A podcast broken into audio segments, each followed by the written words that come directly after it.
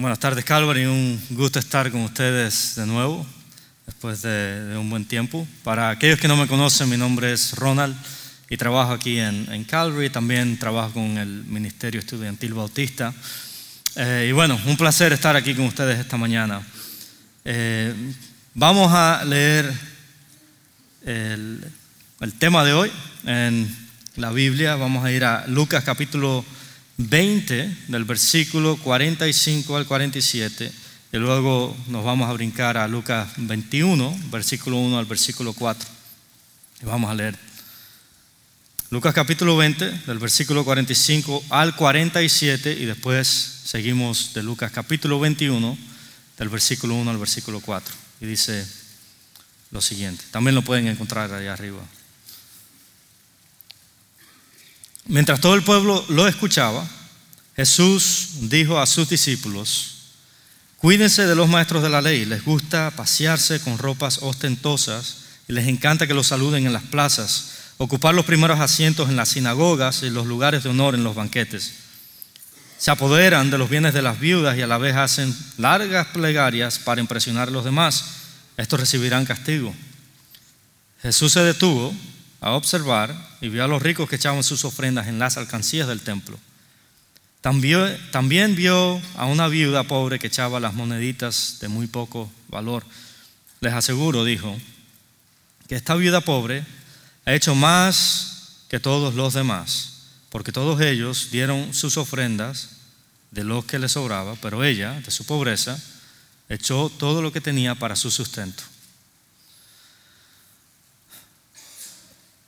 Como el, diría yo casi, el típico hispano que llega de otro país aquí a los Estados Unidos, mi familia y yo llegamos en el 2007 eh, por refugiados políticos y como se diría un buen cubano, llegamos aquí pelados, sin nada.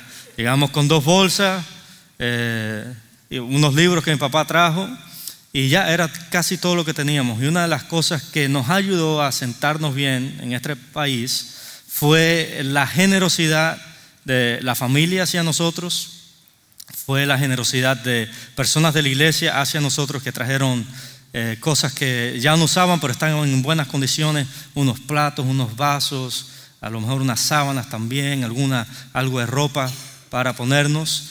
Y eso nos ayudó mucho a nosotros como migrantes a poder salir adelante y a no comenzar, por decir así, desde cero. En estos últimos domingos hemos estado eh, estudiando eh, el tema de cómo eh, lo tengo en inglés y ahora se me fue en español. Seguir a Jesús, seguir a Jesús. Este, hemos estado estudiando cómo seguir a Jesús y hemos visto varias partes de cómo seguir a Jesús. El día de hoy vamos a ver cómo Jesús nos llama a dar. Vamos a estar viendo tres cosas el día de hoy que vemos en esta historia. Primero es, vamos a ver la definición de generosidad. Segundo, vamos a ver un problema y la solución. Y tercero, vamos a ver cómo podemos mantener un corazón generoso. Vamos a ver tres cosas. Primero, la definición de generosidad. Segundo, un problema y la solución. Y tercero, vamos a ver cómo podemos nosotros mantener un corazón generoso. Saben, el tema de la generosidad es tocado en varias partes de la Biblia. Y desde que tenemos la historia de la creación, vemos cómo Dios se muestra como un Dios generoso. Cuando Él crea el, universo, crea la tierra y, y crea el huerto del Edén, dice que pone ahí a Adán y Eva y nada les falta. Ellos tenían absolutamente todo lo que necesitaban. Dios se muestra en una manera generosa, no dio eh, eh, en, eh, escarecidamente, sino que da en una manera generosa. También vemos eh, más adelante con Moisés, cómo él da leyes a las personas que les, lo que está tratando de hacer es enseñarles a dar. Y podemos ver así una y otra vez principios y ejemplos de cómo ser generosos. En este ejemplo en particular vemos que esta, vemos a esta viuda y dice que Jesús comienza a observar a las personas dando en el templo. En esta historia podemos ver una definición algo clara de lo que es la generosidad. Pero antes de que te dé la definición, quiero hacerte una pregunta. ¿Sabías tú que Jesús se pone a observar cómo tú y yo le adoramos a través de nuestras ofrendas, nuestros diezmos? Déjame hago de nuevo esa pregunta. ¿Sabías tú que Jesús observa la manera en que tú y yo adoramos a través de nuestras ofrendas y nuestros diezmos? que nos dice que Jesús se sentó, bueno, no dice que se sentó, pero dice que se puso a observar a las personas que estaban dando. Y Jesús le dice a sus discípulos que la viuda había dado más porque ella había dado todo lo que tenía y sin embargo los ricos solamente habían dado de los que les sobraba. Jesús está diciendo algo aquí acerca de la generosidad. La generosidad no es un número o un porcentaje, pero sí se mide, sí se puede pesar. La generosidad comienza desde el interior y es expresada exteriormente. ¿Saben? La cantidad de, dinero que, estamos poniendo los ricos en el cofre para levantar eh, la ofrenda no es, como, no es lo que Jesús ve como generosidad.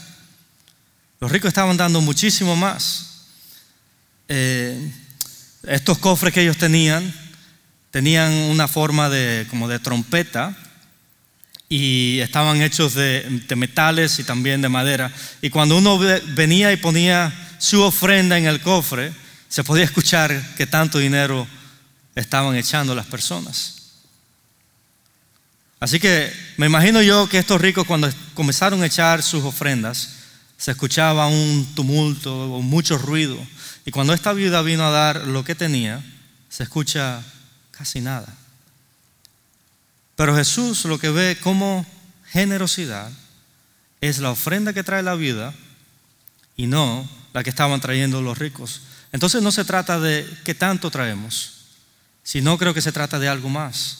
Se trata de algo que comienza en el interior. Se trata no de lo que damos, sino con lo que nos quedamos. Ella estaba trayendo sacrificadamente a Dios para adorarles. Ahora, la tendencia que nosotros muchas veces tenemos es que comenzamos a mirar a otras personas como los ricos y nos vemos a nosotros como la vida pobre. Somos muy buenos para vernos como los más buenos del mundo, los más generosos del mundo, cuando en realidad la mayoría de las veces actuamos como los ricos. Saben, muchas veces solamente traemos a Dios de nuestras obras. Cuando estamos planificando para el mes, tenemos para gastar en todo, excepto para dar. Y la pregunta que muchas veces nos hacemos es, y bueno, ¿qué porcentaje debo dar? ¿Cuánto debo de dar de lo que yo gano? Y la respuesta que vemos en la Biblia, por lo menos en el Nuevo Testamento, no es algo muy claro, sino dice lo siguiente, sé generoso. Una vez más, la generosidad no es un número, sino es una actitud del corazón. Y aunque es algo que pasa en el interior, lo podemos ver con nuestras acciones. Y esto puede ser un poco inconveniente porque si tú eres como yo, lo que yo quiero es un número. Dame un número para ponerle la marquita de que ya 10%, check. Ah, ya pasé, Señor, qué bueno. Y no es lo que vemos, eso es hasta cierto punto un legalismo. La Biblia en el Nuevo Testamento no nos da una instrucción clara de cuánto dar, pero sí podemos sacar muchas conclusiones de que a través de la Biblia el tema de la generosidad es algo que se toca una y otra vez. En vez de un número, esta mañana, yo te quiero dar otras cosas, quiero darte algunas preguntas para que tú evalúes si tú estás siendo generoso o no. En vez de, dar tu número, yo lo que quiero es darte unas preguntas para que tú ahí evalúes si estás siendo una persona generosa o no. Y creo que primeramente debemos de hacernos una pregunta. Te quiero hacer la pregunta es, ¿has orado alguna vez diciéndole al Señor que quieres ser generoso o más generoso? ¿Alguna vez te pones a orar y pides con Dios, Señor, estoy siendo yo generoso? ¿Debo de ser más generoso? Segunda pregunta, ¿Por qué estás dando? ¿Legalismo o es agradecimiento? ¿El dar es una carga para ti o estás dando con alegría? ¿El dar lo ves como una manera de adorar o lo estás dando como algo con lo que debes de cumplir? Y últimamente te quiero hacer otra, otra pregunta, es, cuando damos, ¿estamos dando sacrificadamente o estamos dando de lo que nos sobra? es Lewis, un apologético cristiano, dijo esto con respecto a la generosidad. Me temo que la única regla segura es dar más de lo que podemos gastar. Si nuestros hábitos de dar no nos aprietan ni nos estorban en absoluto, diría que son demasiado pequeños. Debe haber cosas que queremos hacer, pero que no podemos hacer porque nuestros gastos de donaciones las excluyen. Número dos, el problema del corazón y la solución. El problema es la avaricia. En la carta de 1 Corintios capítulo 6, del 9 al 11, vemos cómo Dios habla de que la avaricia es un pecado. Y esto lo podemos ver en muchas otras partes también de la Biblia. Ahora, la avaricia no es un pecado que podemos muchas veces identificar en una manera fácil, como lo es el adulterio, el robar, el mentir. Estos son pecados que los vemos y los podemos identificar muy claramente. Pero cuando se trata de identificar si estamos siendo avariciosos, es un poco más difícil. ¿Por qué? Porque no hay un número. No dice, si ganas más de tanto, ya estás siendo una persona avariciosa. Si tienes todas estas propiedades o tienes esto o lo otro, estás siendo avaricioso. La Biblia no nos da un mensaje claro acerca de esto.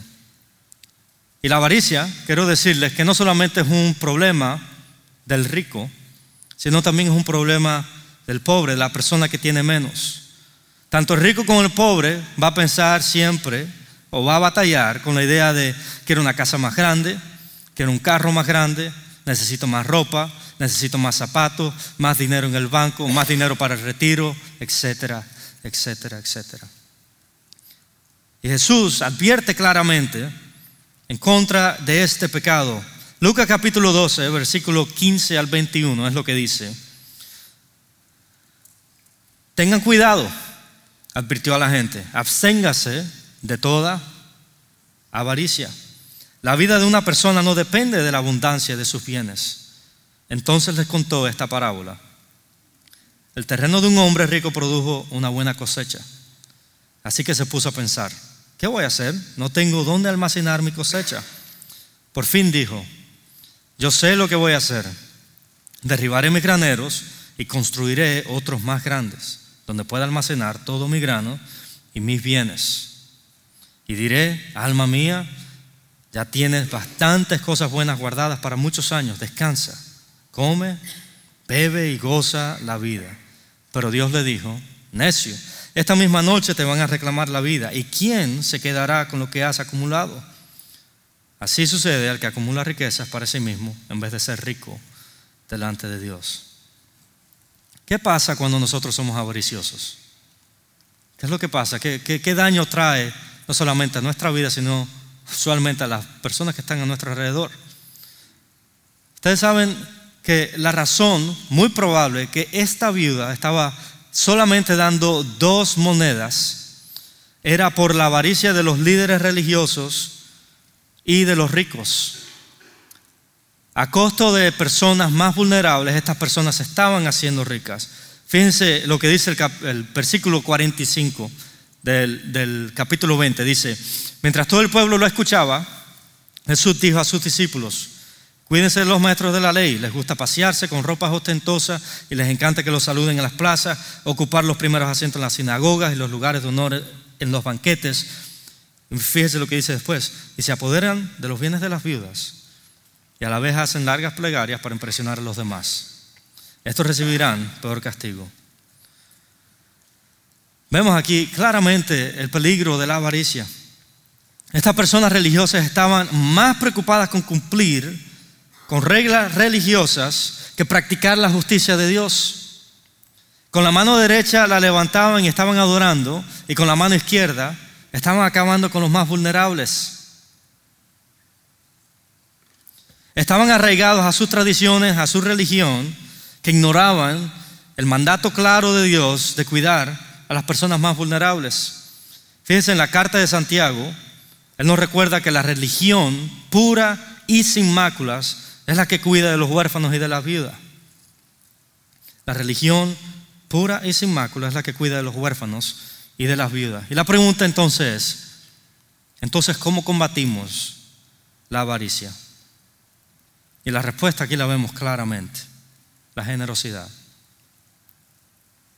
¿Saben? Una de las bendiciones que tenemos nosotros como iglesia es que apoyamos a muchos eh, ministerios alrededor del mundo. También aquí en el Valle tenemos esfuerzos para, ayudar a, otras personas, tanto eh, con palabras y con hechos.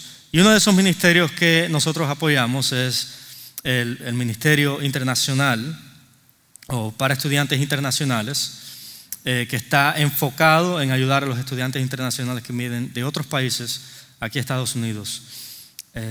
Y bueno, yo quiero que mi esposa venga, porque ella es la que está a cargo de esto, y hable un poco de algo que pasó el año pasado y cómo la iglesia, por la, porque la iglesia dio generosamente, se pudo suplir una necesidad.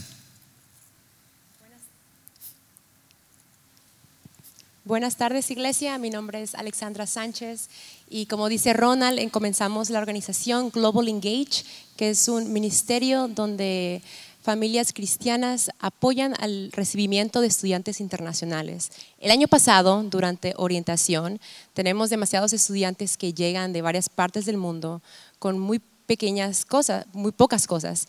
Entonces, tuvimos un mercado donde familias de iglesias vinieron y dieron artículos, ¿verdad? Usados, donde ayudaron a amueblar eh, a, que los estudiantes nuevos pudieran tener sus, ¿verdad? Sus muebles. Entonces fue un acto ah, muy generoso que vimos el año pasado.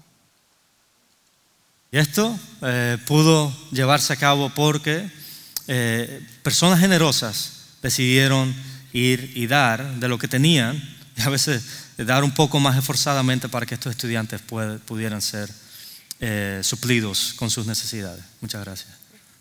Sí, alrededor de, entre 40 y 50 estudiantes pudieron ser suplidos con muchas de sus necesidades por la generosidad de hermanos que dicen, yo voy a dar de lo mucho que Dios me ha dado, lo voy a utilizar para el reino de Dios. Y no solamente eso, sino de que utilizamos estas oportunidades también para predicar el Evangelio a las personas, el Evangelio de paz, el Evangelio de que eh, Jesús también quiere cambiar y regenerar la vida completa. No solamente una parte, no solamente la parte física, sino también espiritual. Y bueno, eh, Dios nos ha dado instrucciones de que cuando eh, nos deshacemos de algo, como estaba hablando, nos llenemos con algo más. Entonces cuando Él nos dice que no caminemos con la carne, por la carne, nos dice que Él nos da su espíritu para caminar en Él. Cuando Él nos dice que no tengamos malicia en nuestra boca, nos dice, bueno, entonces llénate de palabras de agradecimiento, palabras de alabanza, palabras de adoración. Entonces, para combatir la avaricia, si debemos de dejar la avaricia, ¿cómo la combatimos? Cuando somos generosos. La combatimos con la generosidad. ¿Sabía usted que cuando somos generosos, cuando bendecimos a otras personas, cuando decidimos dar, estamos practicando la justicia de Dios? En Isaías capítulo 1 del versículo 16 al 20, fíjese lo que Dios le dice a su pueblo. Lávense, límpiense. Aparte de mí sus obras malvadas, dejen de hacer el mal. Aprendan a hacer el bien Busquen la justicia y restituyan al oprimido. Aboguen por el huérfano y defiendan a la viuda. Vengan, pongamos las cosas en claro, dice, dice el Señor. Aunque sus pecados sean como la escarlata, quedarán blancos como la nieve. Aunque sean rojos como la púrpura, quedarán como la lana. ¿Están ustedes dispuestos a obedecer? Comerán lo bueno de la tierra. Se niegan y se rebelan, serán devorados por la espada. El Señor mismo lo ha dicho. Esta es una pregunta que el Señor nos hace hoy también. ¿Estás dispuesto a obedecer? cuando cuidamos de los más vulnerables, cuando nosotros decidimos dar, estamos del mismo lado del Señor. Cuando Jesús se puso a observar quienes estaban dando en el templo de manera generosa, Él notó que la persona que uno menos esperaba era la que estaba siendo más generosa. Entonces yo te quiero animar con algo. ¿Cómo se vería en tu vida para esta iglesia de Calvary en español el ser generoso? ¿Cómo nos veríamos individualmente, pero también como una corporación, ser una iglesia generosa? ¿Será que eh, podemos dar también de las cosas que tenemos para, eh, para eh, un mercado que se va a estar teniendo la semana que viene para estudiantes internacionales? ¿Se verá así?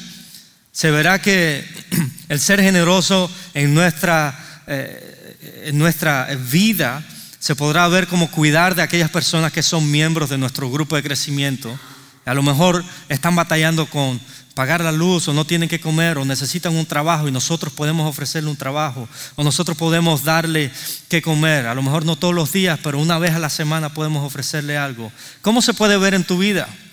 ¿Cómo se, puede ver en tu vida, en nuestra vida, aquí como, como la iglesia? ¿Será que en vez de dar el 10% podemos comenzar a preguntarnos, ¿Puedo dar un poco más? A lo mejor no todos los meses, pero tendré que dar, eh, tendré que dejar de ver Netflix por un año para poder dar un poco más a la iglesia. ¿Cómo se verá? Yo no quiero responder esas preguntas por ti. Cada cual de nosotros tiene, tenemos una vida y se ve muy diferente a la vida de la persona que tenemos a nuestro lado. Pero sí quiero hacerte esas preguntas. ¿Cómo se puede ver la generosidad en tu vida? Para aquellos que tienen negocios, ¿cómo se verá la generosidad en tu vida? En la manera en que tú tratas a tus empleados. ¿Cómo se verá? Les animo, mis hermanos, a que demos en una manera generosa para la obra de Dios, tanto aquí en la iglesia, pero también que comencemos a mirar a nuestro alrededor y que cuando las personas nos vean a nosotros, puedan ver generosidad y que esa generosidad apunte al Dios generoso a quien nosotros servimos. Amén. Último, ¿cómo podemos mantener un corazón generoso? ¿Cómo podemos mantener un corazón generoso? Yo me pregunto, nos preguntábamos también en, la reunión de predicación, ¿Qué fue lo que motivó a esta viuda a dar? Podría ser de que ella sabía las historias del Antiguo Testamento, de cómo Dios proveyó a otras viudas que dieron todo lo que tenía y confiaron plenamente en la provisión de Dios. ¿Sería que ella tenía esto en mente y que dijo, yo voy a ser fiel a dar a Dios de lo que tengo creyendo que Dios va a proveer para mí también. Eh, sería que ella tenía esta, esta, esta historia que encontramos en Primera Reyes 17, del, del 7 al 16, cuando dice, algún tiempo después se sacó el, arroyo, ah, porque, perdón, se secó el arroyo, no se sacó el arroyo, se secó el arroyo porque no había llovido en el país. Entonces la palabra del Señor vino a él con este mensaje, al profeta, ve ahora, hace Sarepta en Sidón y permanece allí. A una viuda de ese lugar le he ordenado darte de comer. Así que Elías se fue a Serpata, eh, perdón, Sarepta. Ahí discúlpenme. Al llegar a la puerta de la ciudad, encontró a una viuda que recogía leña. La llamó y le dijo, por favor, tráeme una vasija con un poco de agua para beber. Mientras ella iba por el agua, él volvió a llamarle y le pidió, tráeme también, por favor, un pedazo de pan. Y este fue lo que le respondió la, la viuda. Tan cierto como el Señor tu Dios vive, respondió ella, no me queda ni un pedazo de pan. Solo tengo un puñado de harina en la tinaja y un poco de aceite en el jarro. Precisamente lo que estaba pensando hacer era eh, recoger unos leños para llevármelos a la casa, hacer una comida para mi hijo y para mí. Será nuestra última comida antes de morirnos de hambre. Entonces el profeta le dijo, no temas, vuelve a casa y haz lo que pensabas hacer. Pero antes, prepárame un panecillo con lo que tienes y tráemelo. Luego haz algo para ti y para tu hijo. Porque así dice el Señor Dios de Israel. No se agotará la harina de la tinaja, ni se acabará el aceite del jarro, hasta el día que el Señor haga llover sobre la tierra. Ella fue e hizo lo que Dios había dicho, eh, lo que había dicho Elías, de modo que cada día hubo comida para ella y su hijo. Y no se agotó la harina de la tinaja ni se acabó el aceite del jarro. Yo no sé qué estaba motivando a esta viuda. A lo mejor era esta historia. La historia de la viuda que dice que ni la harina eh, se acabó de la tinaja ni el aceite se acabó del jarro. Y yo te quiero hacer una pregunta. ¿Qué son cosas que te motivan a ti para dar? Habrán ocasiones en tu vida donde tú has visto la mano de Dios moverse en una manera poderosa y que dices, ¿sabes qué? En un momento estuve pasando por esta situación, pero eh, decidí serle fiel a Dios y el Señor proveyó de una manera increíble. Yo creo que la mejor cosa que podemos hacer para mantener un corazón motivado para dar es cuando miramos a la cruz de Cristo. Filipenses capítulo 2, versículo 1 al 11. Esto es lo que dice. Por tanto, si alguien tiene algún estímulo en su unión con Cristo, algún consuelo en su amor, algún compañerismo en el espíritu, algún afecto entrañable, lléneme de alegría teniendo un mismo parecer, un mismo amor, unidos en alma y pensamiento. No hagan nada por egoísmo, por vanidad, más bien con humildad. Consideren a los demás como superiores a ustedes mismos. Cada uno debe velar no solo por sus propios intereses, sino también por los intereses de los demás. Y ahora mire lo que dice, versículo 5. La actitud de ustedes debe ser como la de Cristo Jesús, quien, siendo por naturaleza Dios, no consideró el ser igual a Dios como algo a que aferrarse. Por el contrario, ¿qué fue lo que hizo? Se rebajó voluntariamente tomando la naturaleza de siervo, haciéndose semejante a los seres humanos y al manifestarse como hombre. se humilló a sí mismo y se hizo obediente hasta la muerte y la muerte de cruz. Por eso Dios lo exaltó hasta lo sumo y le otorgó el nombre que está sobre todo nombre, para que ante el nombre de Jesús se doble toda rodilla, en el cielo y en la tierra y debajo de la tierra, y toda lengua confiese que Jesús es el Señor para gloria de Dios Padre. Así que cuando nosotros estemos pensando, ¿qué es lo que me debe motivar a mí para dar? Miremos a la cruz de Jesús. Y a lo mejor tú te vas a encontrar en uno de estos dos bandos. Tú puedes ser la persona que dice, ¿sabes qué? Yo estoy dando generosamente. Soy el más generoso del mundo. Mírenme, la manera en la que doy. Mira la cruz de Jesús. Y hazte la pregunta. ¿Cómo Jesús, lo que hizo Jesús al ser igual a Dios y no lo tomó como algo que aferrarse, sino que se hizo hombre y se hizo obediente hasta la muerte de la cruz y, y lo dio todo, ¿cómo me va a motivar eso a mí para yo poder dar aún más? Mira la cruz de Jesús. Y para aquel, y para aquellos que podemos batallar un poco más con el ser generoso, que no nos, no nos sentimos motivados muchas veces para dar, mira la cruz de Jesús quien lo dio todo por ti y por mí. Se mostró como el más generoso del mundo. Y no tomó nada que aferrarse, sino que se dio a sí mismo para que tú y yo ahora podamos tener paz con Dios. En el momento en que tú y yo no podíamos haber dado absolutamente nada, Efesios capítulo 2 dice que cuando tú y yo estábamos muertos en nuestros delitos y pecados, en Romanos capítulo 5 cuando dice que tú y yo no habíamos hecho absolutamente nada, cuando estábamos muertos en el pecado. Dice que Cristo se dio. ¿Qué manera más generosa de darse? ¿Qué Dios más generoso nosotros servimos? Amén. Entonces, ya sea que tú estés dando generosamente o estés batallando para dar generosamente, mira hacia Jesús, quien se dio completamente por ti y por mí. Mira hacia Cristo y que esa sea la motivación tuya y mía para dar. Yo quiero orar por nosotros y quiero que ahí en donde tú estás, ores también y, y le preguntes al Señor, Señor, ¿en cuál de estos dos bandos estoy? A lo mejor hay un tercer bando.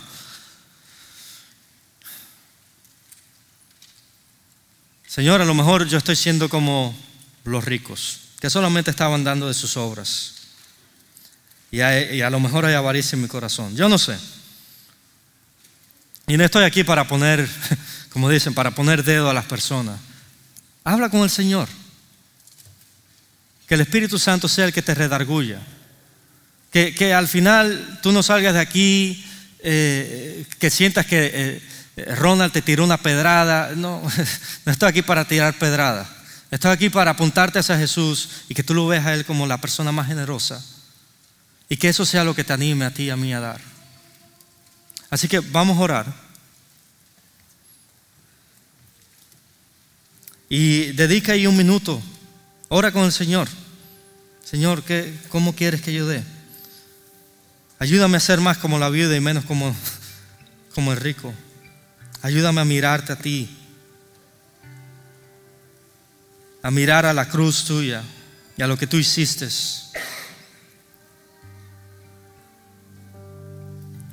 Eh, Señor, tú siempre te has mostrado como alguien generoso. Eh, te mostraste desde el principio, en la creación. Nos diste reglas para enseñarnos a ser generosos. Eh, nos diste el acto más generoso del mundo cuando nos diste a Jesús, cuando nosotros estábamos muertos en nuestros delitos, en nuestros pecados, cuando estábamos separados, estábamos en guerra contigo. Tú te mostraste un Dios completamente generoso cuando nos diste a Jesús, cuando nos diste salvación, un regalo, cuando no teníamos absolutamente nada para darte. Tú lo diste todo. Y Señor, no solamente no has acabado con esto, sino de que en el futuro prometes darnos aún mucho más de lo que nosotros podamos comprender. Un cielo nuevo, una tierra nueva, un lugar donde no necesitaremos el sol porque ahí mismo tu presencia nos va a mantener con vida. ¿Qué, qué generosidad nos has mostrado desde Génesis hasta el Apocalipsis? Y Señor, sabemos que muchas veces nos comportamos como los ricos, solamente damos de nuestras obras. Y perdónanos por eso. Perdónanos porque el ser generoso, ya sea con las personas a nuestro alrededor, ya sea eh, eh, al, dar eh, nuestras ofrendas, nuestros diezmos, es lo último en lo que pensamos. Y Señor, no queremos ser así. Yo personalmente no, no quiero ser así. Ayúdame a ser más como, como la viuda. Señor. Eh, si hay alguien aquí que también está en necesidad, Señor, yo pido de que tú obres en una manera milagrosa, igual como lo hiciste en el pasado, que lo hagas ahora también. Que si hay alguien aquí experimentando escasez, si hay alguien aquí experimentando que necesita un trabajo, que necesita, no, no sabe cómo salir hacia adelante, Señor, que tú te muestres en una manera generosa y le proveas lo que ellos necesitan. Señor, te amamos y oramos en el poderoso nombre de Jesús. Amén.